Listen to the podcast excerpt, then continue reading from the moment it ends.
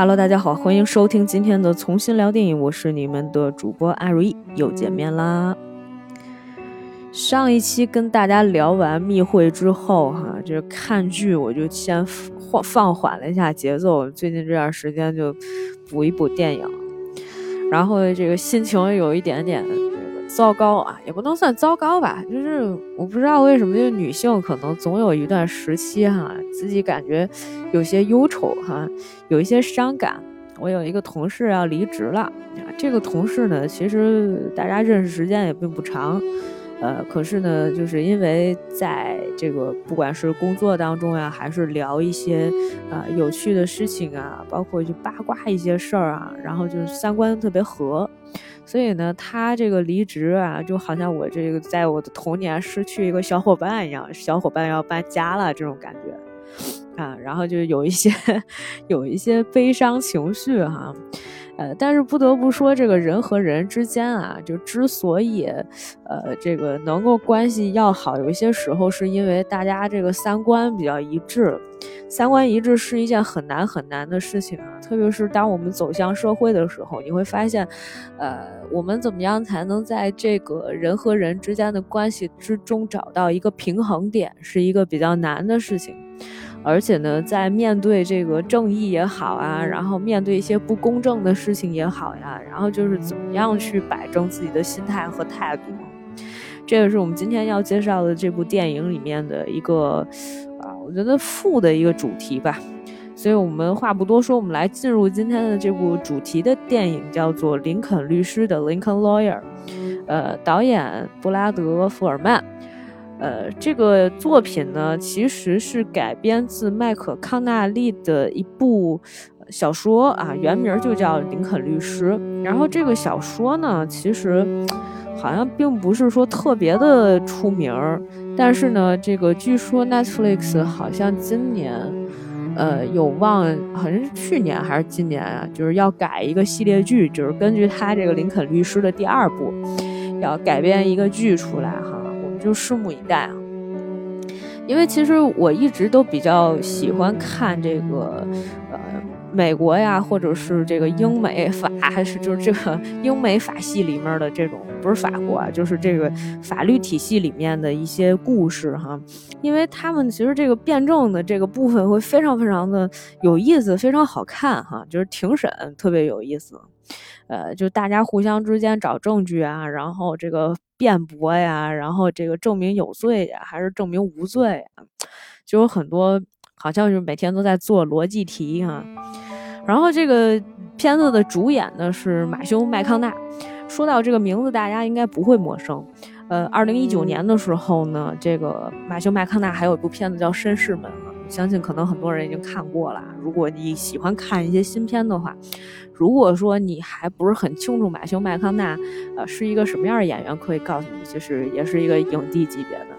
大概是二零一四年的时候，曾经拿过这个奥斯卡的最佳男主角，是凭借着《达拉斯买家俱乐部》。而他可能最知名的，或者是让大家能够耳熟能详的一部片子，应该是诺兰的那部《星际穿越》，然后他也是男主。我们今天要介绍的这部戏里面呢，马修麦康纳饰演的是一个叫米奇豪勒的，呃，这个律师，然后他有一个外号就叫做林肯律师，所以在这里面呢，我们不得不去给大家普及一下这林肯律师到底是什么意思。呃，其实呢，这个林肯律师好像还不是源于美国的这个法律系统，而是源于英国。在英国的这个律师制度里面呢，通常情况下，出庭的律师呢需要有这么几个资格哈，包括比如说，呃，打了什么，就是需要什么在律师事务所呀实习一年呀，还是什么的。然后就是有这么几条，其中有一条很有意思，就是。呃，必须是要出自四大律师工会的成员，那么你才可以成为出庭律师。那么这四大律师工会分别是林肯律师工会、格林律师工会、中电律师工会和内电律师工会啊。这英文名字分别叫这个 Lincoln's in Grayson Middle Temple 和 Inner Temple。那么这四大学院呢，呃，从刚开始建立，就大概他们建立的时间都是在，呃，十四、十五世纪或者十六世纪左右，哈，都是一四几几年或者一五几几年。然后，但是这四大学院呢，其实他们服务的都是不同的这个对象或者是阶级。比如说这个呃中殿啊，就是给穷人，一般都是给穷人打官司。然后这个内殿律师工会呢，是给富人打官司的。这格林律师工会呢，是给呃这个妓女打官司的。其实这我也挺好奇的，竟然有专门给妓女打官司的。然后另外林肯呃律师工会呢，实际上是给黑人打官司的。呃，所以就是，其实我我觉得就是以我的理解来看哈，不一定是说这个林肯律师工会就一定完全是给黑人打官司，他可能也会帮一些别的呃这个客户去打官司。但是呢，就是说，呃，大部分的时候他们是给这个黑人来打官司的，所以呢，实际上，呃，这个林肯律师的称号呢，也就是说，男主是一个经常要帮社会底层的客户，呃，去打官司的这么一个人。我们在电影开场的时候，你就会发现这个叫米奇的这个人，他叫 Mick。然后 Mick 呢，就是说他经常会帮一些，呃，这个不同的客户打官司，然后周旋在各种案件里面哈。但是都是那种，哎，小的琐碎那种事情，就经常有人被刑拘啊，什么犯了什么什么事儿啊，然后就找他。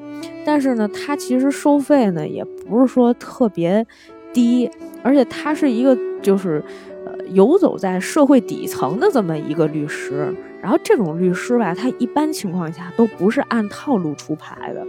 比如说，我们举一个，就是而且他就是刚开始的时候就有一些混乱的时候哈。我们先介绍一下前情提要是什么样的。就这个律师呢，他好像前一段时间刚刚被吊销了他的，因为一些事情没有介绍是因为什么？因为一些事情吊销了他的这个律师律师的资格证，他刚刚拿回来。然后呢，就是他帮着一个黑社会的人解决了一个 case，就是挺麻烦的。但是呢，就是他解决一半的时候，这人还在监狱里面，他不管了。他说：“你跟你的这个朋友说，跟你的那些黑社会的哥们儿说，啊，咱们这个费用该结一结了。你上次给我的是我上次的工资，你这次应该再给我一点了。”然后呢，这个就他等于开着，就是他有一个司机，还是一黑人司机。那黑人司机给他开着半截车的时候，就有一堆人骑着那种摩托车，一看就不是好来的，就就就真的，一看就是黑社会那种。然后就就下来了，就就给他挤到一边去了，追到一边去了。然后呢，就说就聊这事儿。说那个，我这哥们儿，你必须得给我们捞出来，那得给我们收那个地租啊，收保服务费的啊，很重要的一个人。说你给你赶紧把他给我弄出来，他说弄出来可以啊，上次收了那个五千块钱，那是上次的费用，现在我还得要一万。他说：“那你要一万干嘛呢？”他说：“哎，我跟你说了，你也不懂。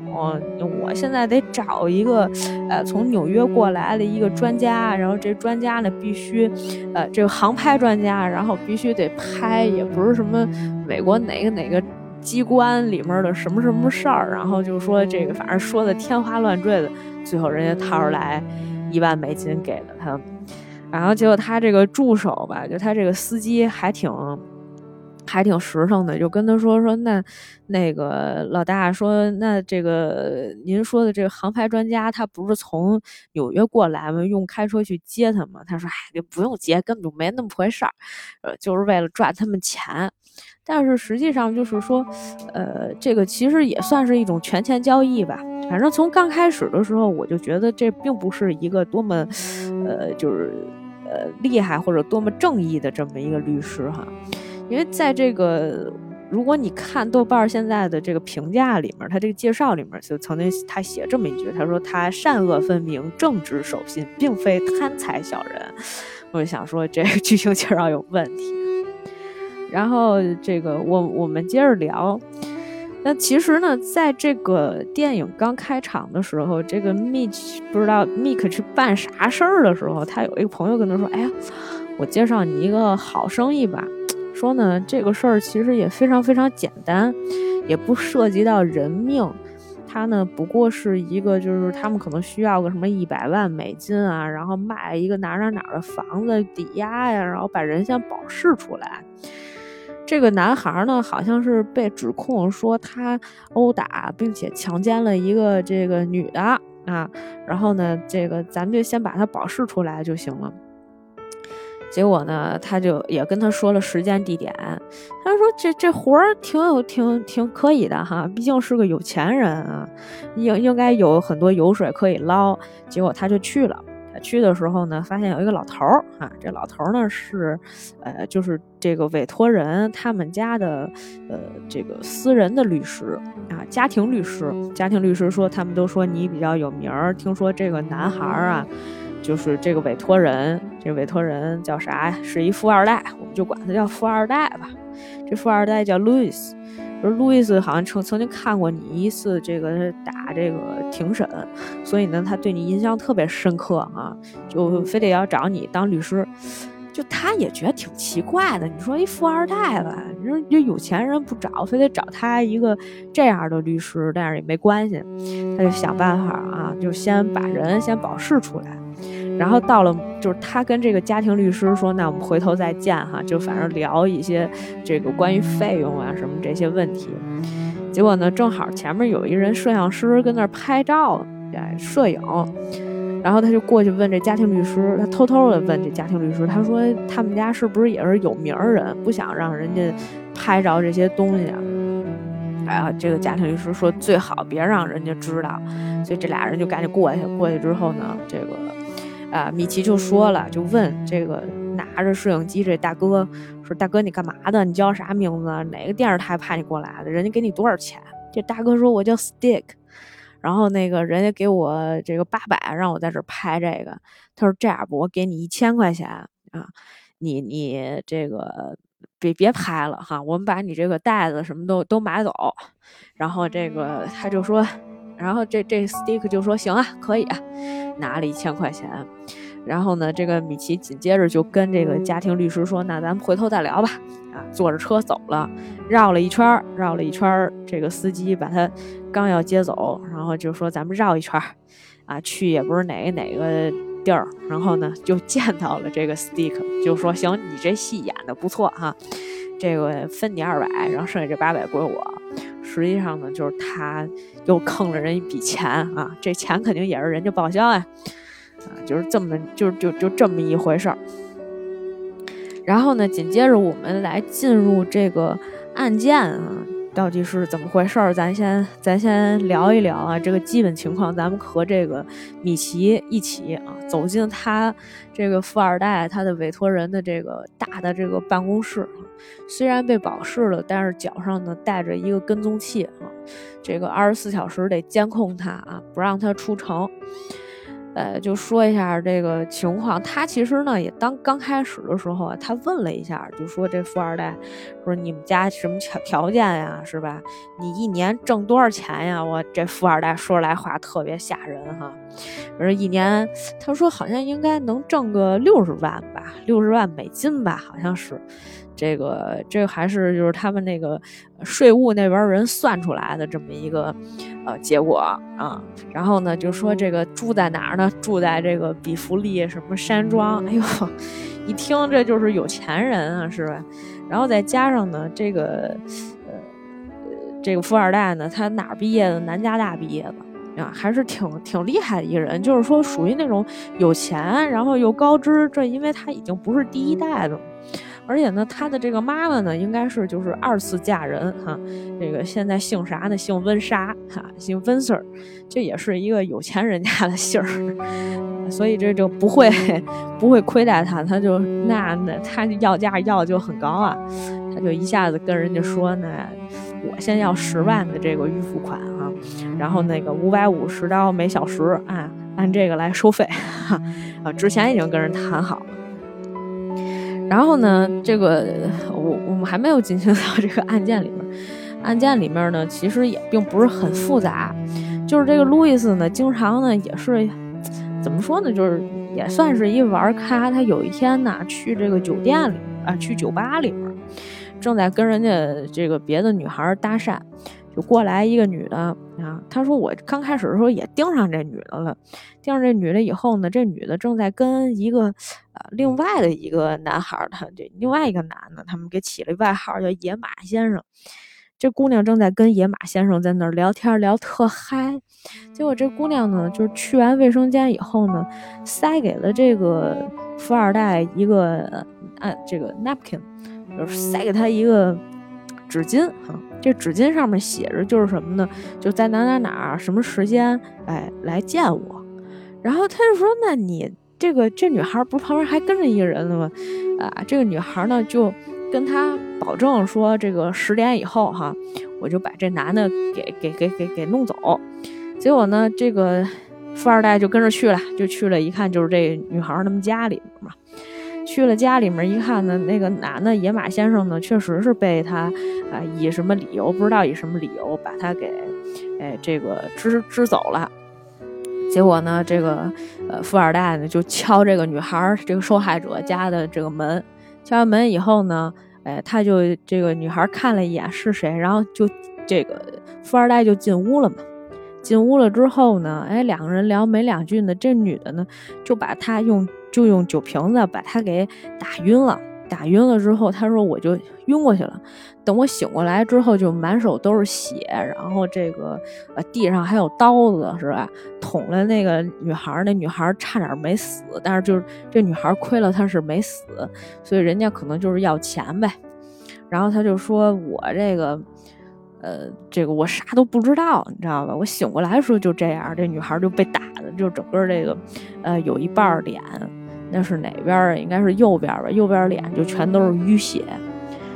然后这个家庭律师就说说那个现在这个情况呢，是他们必须要求我们得出庭啊什么之类的。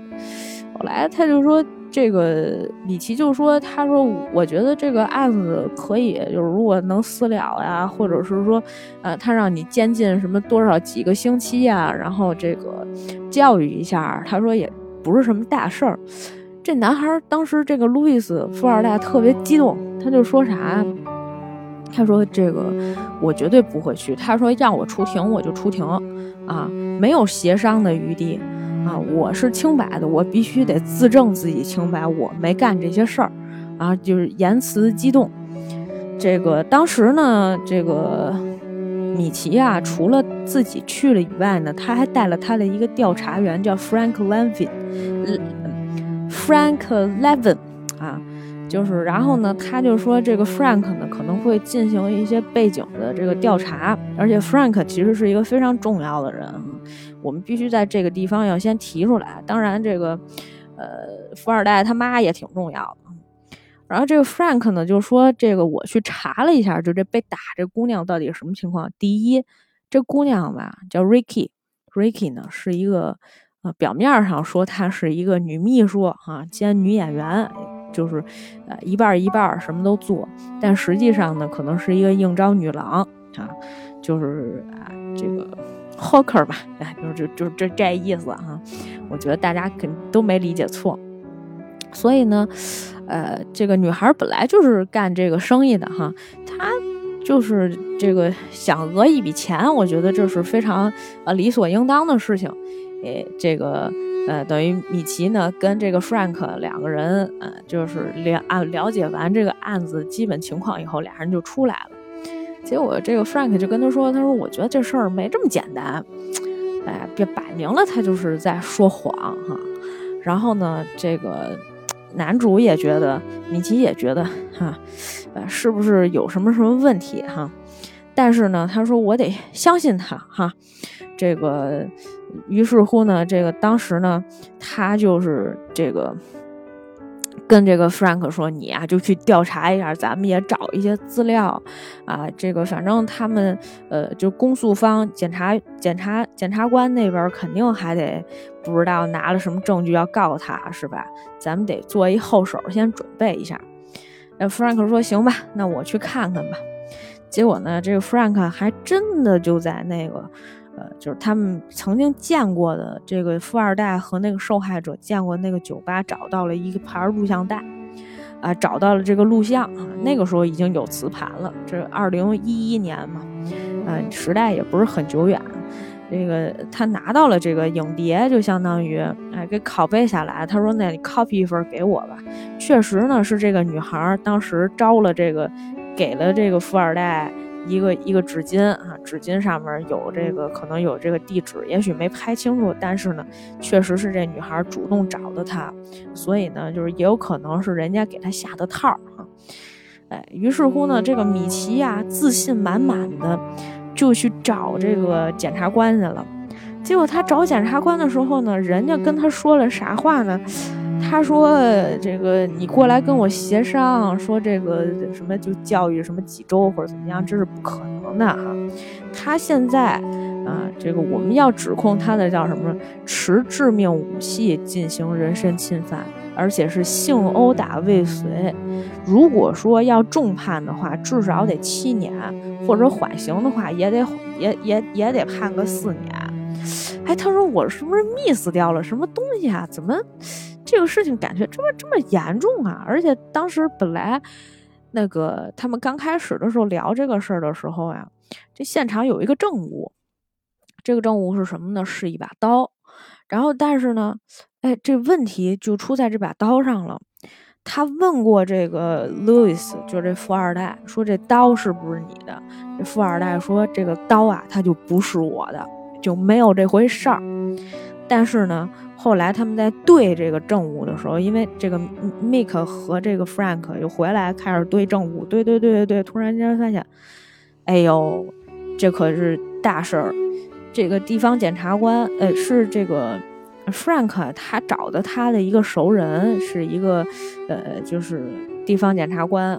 这地方检察官给他的所有证据里面呢，调换了一部分，有一把确实是有一把刀在现场，然后这把刀呢，哎，就是这个呃 Louis 的，就是这个富二代的，而且呢，这上面有富二代的名字。啊，他们只是把这个刀的这个证物呢，给在给 Frank 的时候呢被替换掉了。这 Frank 也特别生气，说心说，丫的竟然卖我是吧？结果这个米奇呀也特别生气，他就去找这个 Louis 了。他说，哎，你这就不对了。说你就是我作为你的辩护律师，我得所有的事情都知道。你现在跟我隐瞒了这件事情，就是说你自己带一个刀上门。找人家，然后你醒过来的时候，你说你被打晕了。你醒过来的时候，发现你刀上都是血，这上面都是你指纹。你说你带个刀去人家一个应招女郎家里面去干嘛去了，对吧？这说不清啊。说你为什么不告诉我？他说这刀就是不是我的，是他说是不是你的？但是你是辩护律师吗？你能这么问吗？你不是应该先告诉我说，我带了一把刀去，可是啊，这个后来。呃，这个刀，嗯，等我醒过来的时候是啥啥啥样的？你不能跟我说这不是你的刀呀？那我问你那把怎么回事啊？对吧？你怎么这都不说呢？就特别生气，因为这个会对他这个打官司的这个事儿啊，影响会非常非常的不利。所以呢，他就特别的去提醒了这个富二代，说以后啊，他说这事儿，哎，就必须得跟我说清楚。他说，首先你为什么带这个刀去？这个男孩就说啥呢？因为他们家不是做房，他们家呀是做房地产生意的，他们经常呢会给这个客户呀去看房子，有一些房子吧，其实还是比较偏远的，可能是这个，比如说大别墅啊、大别野这种。有一次呢，可能是他妈妈带客户啊去看房子，结果呢被这个客户强奸了，被绑在了这个椅子上，这是四年前发生的一个事儿。所以呢，就是后来呢，就是等于他妈妈就是已经被强奸了以后呢，他才发现，他去的时候已经晚了。所以呢，他当时呢，就是就是痛下毒誓，说是反正他他妈后来就不带人去看房子了。但是呢，就是他可能会带人去看房子，但是他呢随身一定要带一把刀，就是为了保护自己。然后呢，这个米奇就说：“那行吧。”他说：“你以后再有什么事儿，你可千万不能不跟我说。反正就是挺生气就走。”他当时还跟这个富二代说：“他说你妈妈可能得出庭作证啊。”这富二代说：“我妈不不会做这个证的哈，就反正他不想让别人知道这事儿，说白了就不想让别人知道他妈被强奸这事儿。但是呢，他说现在从现在，但是米奇就跟他说，从现在开始吧，这事儿呀不由你来定的，你呀想要这个被判这个，呃，你你要是想这个无罪释放什么的啊，你就得听我的啊，从现在开始啊。”也不能有事儿再隐瞒我了。说完这句话呢，等于他就甩一下东西，他就他就走了。哈，他呢，其实呢，在这个过程当中啊，有一点儿你能发现，他是一个比较米奇是一个比较正人君子的这么一个律师。为什么呢？因为他跟检察官和这个警察之间的关系并不是很好，而且呢，他不爽的有一点是什么呢？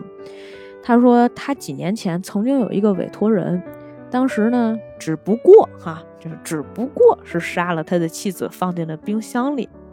检察官就说：“哎，他说你替这种人打辩护，你不会觉得晚上睡不着觉是吧？啊，而且就是他之前还有一个案子，也是就是类似的，跟这个案子有点像哈，就是他的一个呃这个委托人。”就是当时把那个应招女郎打死了，打死了之后呢，还死不承认啊，就说不是自己干的。他当时也很生气，啊，他就说你呀，这种情况呀，你就得认罪，毕竟呢，你这个，呃，案底也比较多啊。如果说你不认罪，陪审团最后这个所有的证据都指向你。你说前面什么还有一个人怎么怎么着，就是你们两个发生关系了，你现在就是把他奸杀了呀，没有别人啊。你说还有另外一人，没有别人，是吧？你就赶紧把这罪认下来。他当时跟那个委托人还找他妹妹求情，最后这人把罪认下来了，判了十五年，没判个终身监禁。当时这个。就是他这个检察官嘛，就有一警察吧，还是检察官，就突然就跟他，就那天正好也是碰见他了，跟他说说那个，你说你天天给这种坏人打官司，你睡得着觉吗？啊，睡得着安稳觉吗？结果呢，这个米奇呢也是这个。啊，毫不逊色，他就说：“他说我呀，有一个委托人，那是另外一官司了。我呢有一委托人，当年杀了自己的，只不过是杀了自己的老婆，放进冰箱里。结果呢，就有一些检察官啊，把破不了的两个案子也压也压在了他这个委托人身上，而且就是那些警察伪造一些证据啊，就警察和。”相当于警察和检察官之间互相勾结，然后把一些原本破不了的案子放在了这些就是有案底的人身上。一般情况下，不管是这个呃需不需要陪审团的法官也好，或者是陪审团也好，都会认定说那肯定是他干的，他不承认，不承认也是他干的，就这种感觉。所以啊，他们这个就是就搞得很很复杂。可是呢，突然之间他就发现了一个事儿，哎，他就想之前那个被判了十五年那个，他因为他一边在这看照片嘛，这一次案子的受害者的照片，他就想起来上次那个案子里面还说有另外一个人，哎呦，他才发现就是手法什么的都一样，然后呢，他就一下子就想明白了一个事儿。就是说什么呢？实际上，这个富二代啊，上一次就犯了案子，就是有这个癖好哈，想要奸杀应招女郎。先奸杀完了应招女郎以后呢，哎，把这个罪名推给了他当时前面一个案子的这个委托人。说白了，对方也是一个受害者。对方当时说是一个白人，长得啥样啥样，但是那个时候警察没有抓到这个人，也没有任何证据，所以呢，就让这个路易斯逍遥法外了。而路易斯也是因为这一次他出现了意外，他没有就是杀死这个应召女郎，他没有办法把这个罪名推给那个前面的野马先生。于是乎呢，哎，他就想起了这个米奇呀，曾经呃就。曾经打赢过这么一场，打过这么一场官司，他当时让他的客户认罪了，但是他客户没罪，所以呢，这就这造成一个什么矛盾呢？就上一个案子呀，就是上一个案子那个应召女郎死了，跟这一个案子是同一个人犯的，但是上一个案子已经判给了另外一个人是这个凶手。是吧？所以呢，就是现现在这个案子，我就不能推翻上面那个案子。如果推翻上面那案子，就说明这个米奇呢，当年串通了他的这个委托人，也就是他的客户，说了假话，承认了这个这这这个案子。哎，就相当于这是一个矛盾体，而且呢，就是嗯，这个。当时米奇第一开始有这反应的时候呢，他拿着这个照片去找过他原来那个委托人，在监狱里面。然后他这委托人呢就把这个路易斯认出来了。然后呢，这个我靠，当时他就特别难受，他就觉得说，呃，自己每天都在做什么事儿啊？就是他对自己也产生了一种怀疑。虽然以前其实也是游走在各种法律的边缘。帮一些底层的人去打官司，甚至有一些时候哈，就是本来那些人就是违法乱纪的，然后他呢，哎，就是赚这些人的钱，也是赚的黑心钱的那种感觉。但是呢，他突然之间发现，我有一天发现，我靠，他冤枉了他的这个委托人啊，然后呢，让这个有钱人逍遥法外这件事情，他很不爽。可是这个案子呢，他也不能推出去，钱因为已经收过了。啊，所以呢，这个官司呢还要继续打。他说：“行吧，那他只有一个办法，他就想让他的这个，啊，我们刚才说的那个调查员，他想让那个调查员，呃，Frank 去调查一下这个事情的来龙去脉，嗯，然后呢，这个让这个 Frank 去去找一些，呃，就是关于路易斯的一些罪证啊之类的，反正心里就很不爽。”可是呢，这个官司还是要打的，包括这个叫明顿，就是这这个检察官，就是公诉方，就是控告这个，呃，就是控告这个路易斯的，呃，这个检方的证人，呃，检方的律师。然后呢，这个也不是什么好人，你就想他就想把其他的案子也推到这个路易斯身上，所以呢，就是说白了，你看啊，他现在就是。呃，这个米奇现在所面对的这一些人里面，其中包括啊富二代的这个有钱人啊，有钱有势啊，有犯罪的这个癖好，然后杀了人，现在不愿意承认是他的客户。然后呢，呃，检察官也是坏人，也是这个想把一些不属于呃这个罪犯的一些案子啊。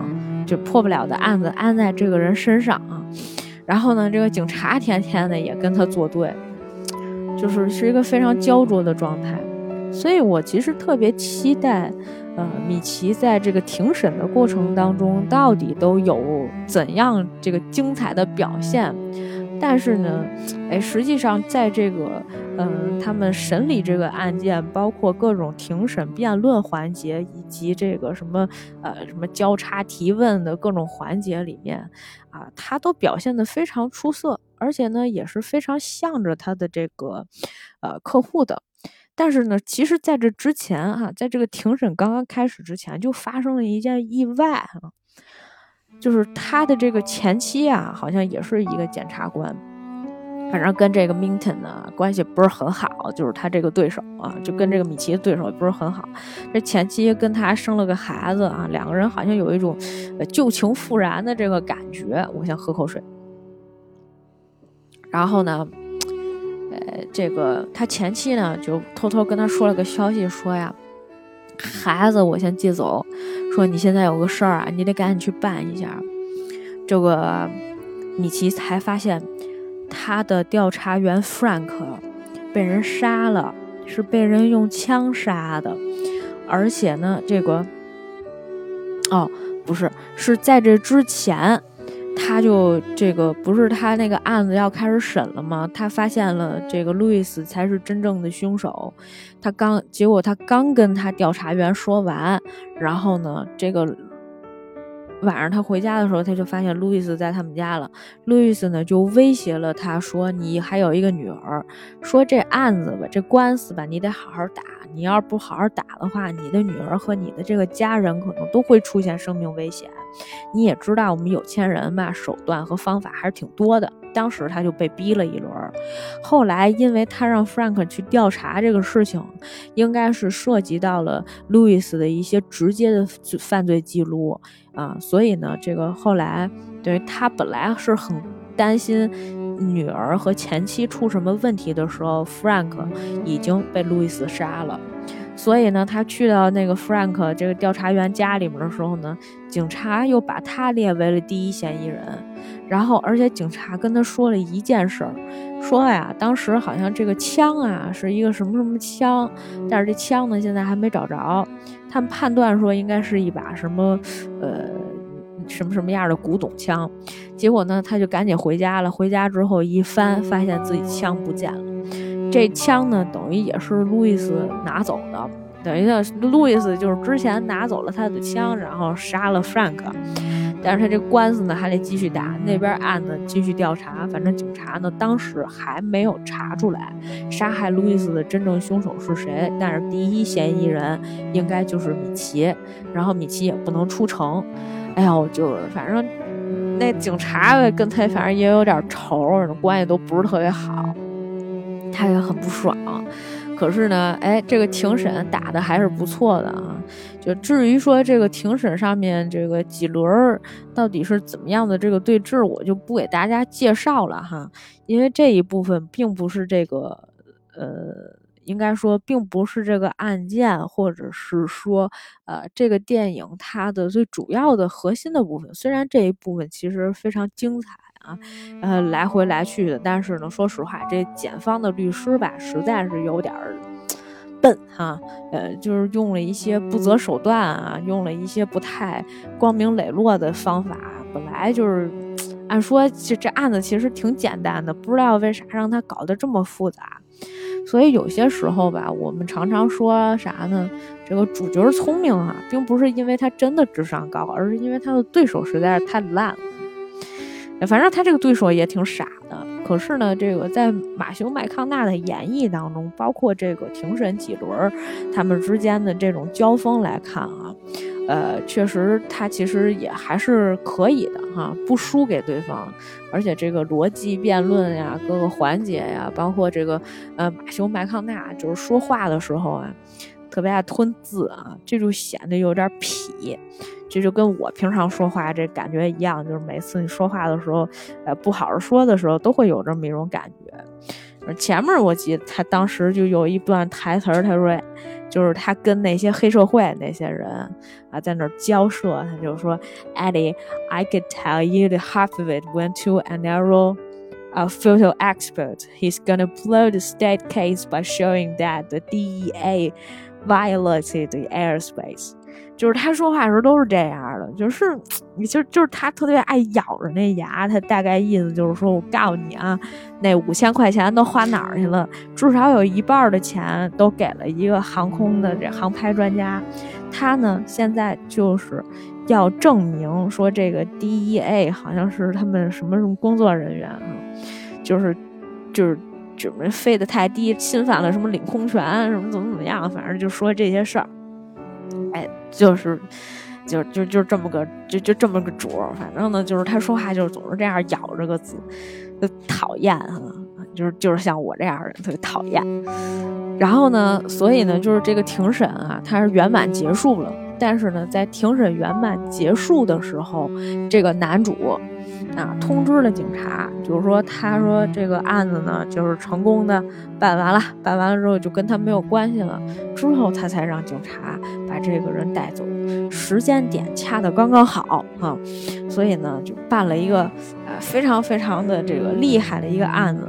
当然，在这个过程当中呢，啊，还有一些其他的就是他的这个在监狱里面还有其他的人就帮他做一些证什么的。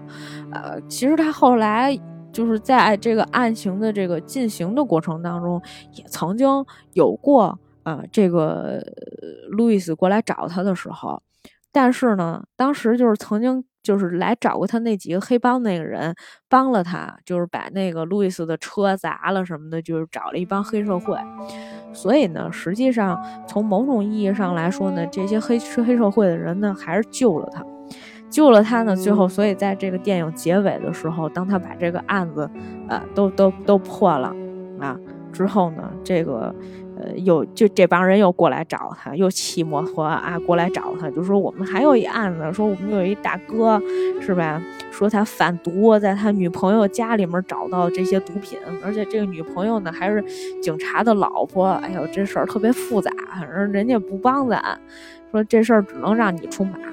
说但是呢，那个上次给你帮个忙，说你这次是不是少收我们点儿啊？给我们打个五折呗。他说：“这样，我免费给你们做一个吧。”哎，就是这样，就是相互之间，呃，还是呃，就是会会帮忙。但实际上呢，它是一一正一邪的这么一个关系。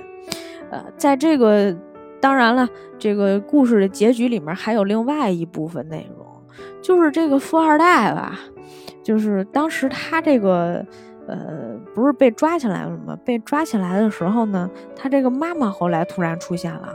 妈妈出现了之后呢，就打了米奇一枪，然后就跟他说：“这事儿不是我儿子干的，我告诉你，这事儿都是我干的。”总之呢，这个哎呀，结尾哈稍微有一点点让我觉得有点失望。本来呀，这个前面的走向是非常有意思的，从开始这个主角就是这么一个亦正亦邪的人物，本来呢就是说，嘿，有钱人嘛，想赚赚他的钱。然后呢，感觉上呢，他有点有一点这个被冤枉的样子。后来发现，哟，这事儿没有这么简单。不仅没有那么简单，而且呢，是这个人早就已经想好了。这个人就是想算计他，早就把他给算计进去了。这本来就让主角非常非常不爽。结果后来又出一事儿，哎，把自己的朋友多年来的搭档啊也搭进去了。这就更不能让他接受了，整个人心理状态非常差。然后呢，又要在这几方人之间，啊，这个去周旋，是吧？我看这个，我之前写的这个稿子里面，哈，应该有这么有这么一句话，但是呢，现在这句话呢，我也是找不着了。就哎，对。卑鄙的检察官，有罪的委托人，还有无知的陪审团，啊，以及各种这个复杂的这个人物关系啊，都搅和进来。本来应该是很精彩的戏，结果呢，这个到最后的时候，突然之间，这个，呃，这个委托人这个路易斯他的妈妈出现了，就说啊，不是我儿子干的，是吧？是我干的，什么人是我杀的？你就嗯，觉得有点莫名其妙啊，哎，所以呢，就是。这也是我觉得最后吧留有遗憾的一点儿的一个地方。虽然我把这个戏里面可能最重要的一些部分给大家也是透了一下，但是呢，其实我觉得不妨碍大家去看这个片子。我看了一下啊，这片子好像是二零一二年的时候在国内上映过，我也不知道大家有没有看过。正好我前一段时间，哎，就想。看了好多不动脑子的片子，就说来给大家分享一个稍微动点脑子的吧，是不是？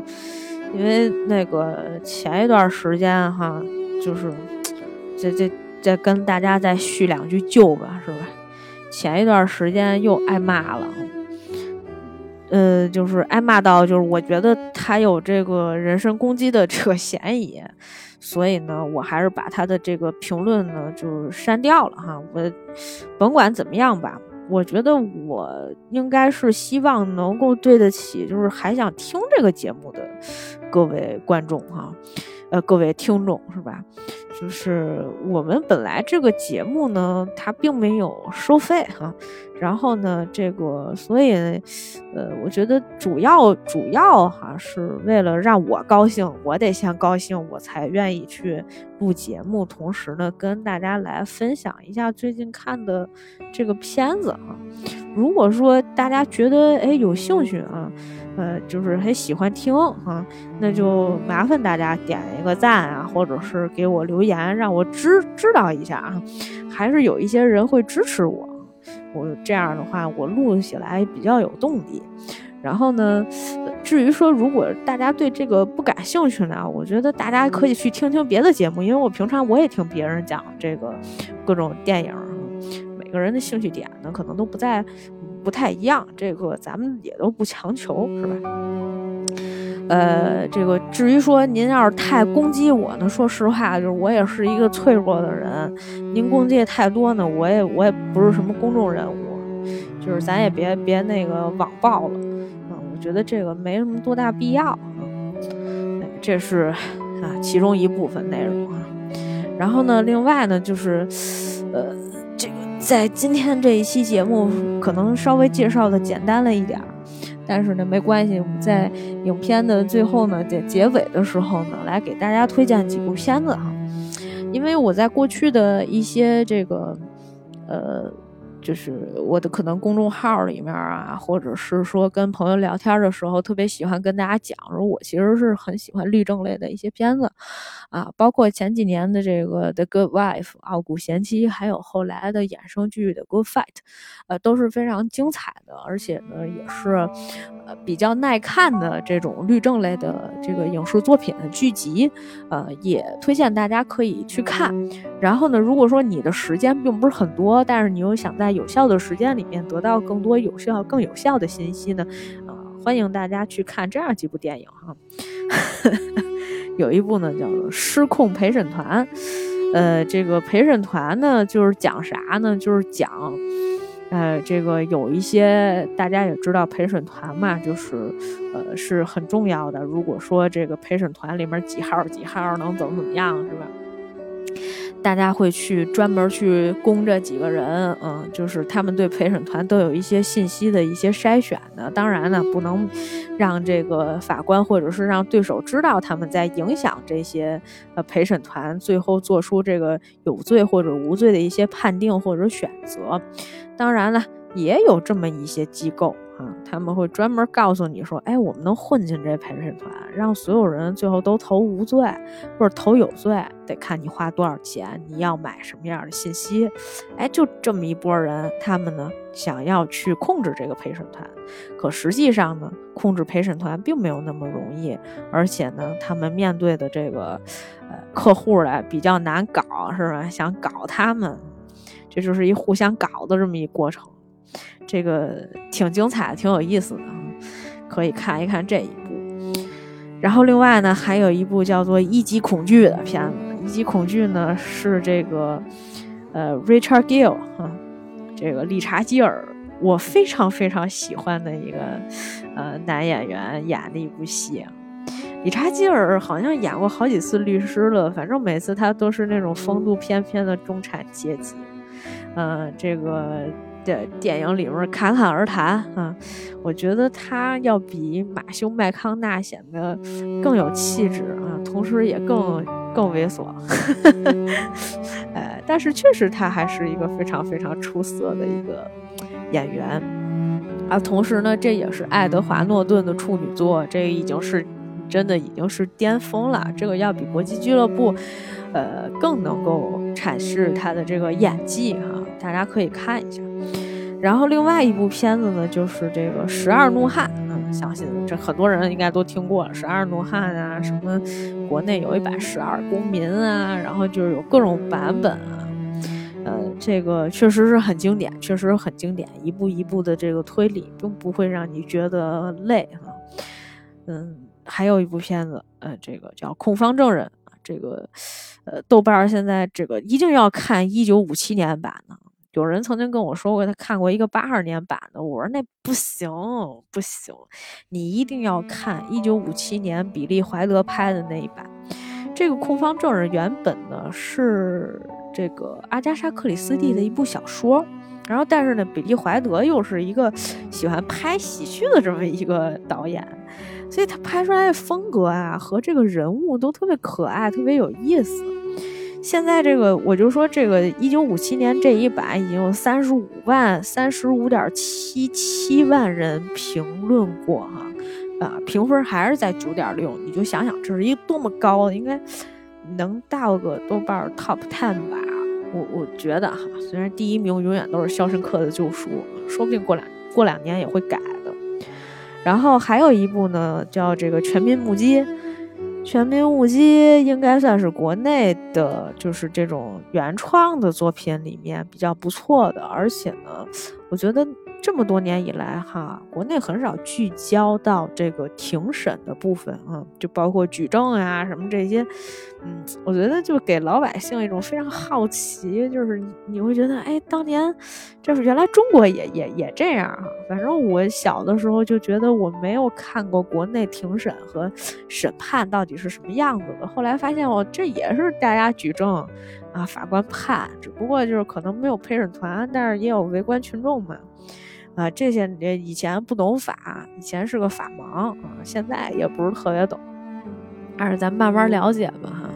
啊，毕竟是一法治社会。然后呢，这个《全民无击》啊，其实前几年还是挺火的，而且韩韩国还买了这个片子的版权，他们还拍了一韩国版，你想象不到吧？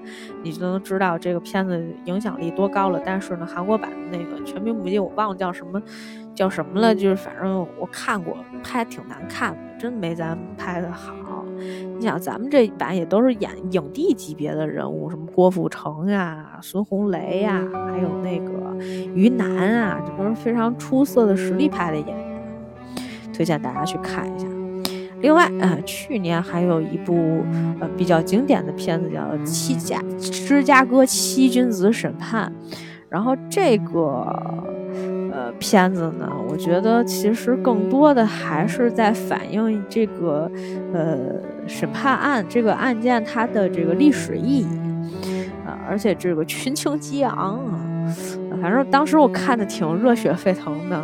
这个项目，这个这这个故事挺适合我这种，呃，这个头脑容易热的年轻人啊，年轻的心啊，老年人，年轻的心。还有一个就是这个，呃，比较有名的这个《芝加哥》啊，这是理查基尔另外一部当律师，呃，演律师的角色的作品啊，《芝加哥》我想可能就不太用去介绍了，毕竟是也是奥斯卡最经典的啊。呃，这个歌舞题材啊，当年拿了呃这个各种奖项，呃，这个不知道为什么，这好像两部芝加哥的片子，犯罪率还是一挺高的一城市，但是呢，可能还是在别人的印象里，芝加哥并不是完全这个样子的。Anyway，今天这个跟大家啊聊了聊啊，废话说的比较少。哎，我其实说实话哈。还是希望能有更多的时间，能跟大家聊一聊天儿。因为这个节目其实从刚开始办的时候，就是为了跟大家聊天儿，和大家互动的。因为我觉得，呃，听我的节目的人有一些是生活当中的朋友啊，大部分有。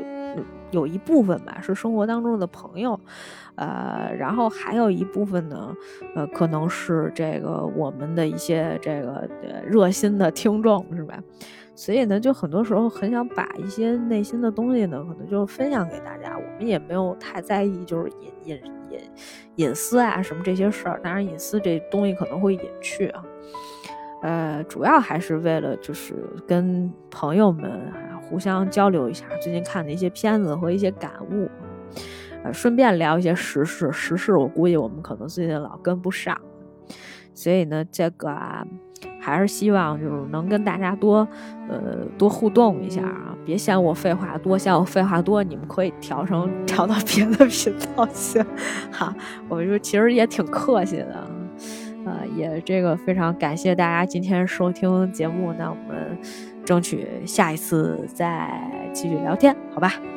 这期就先这样了，下次见喽。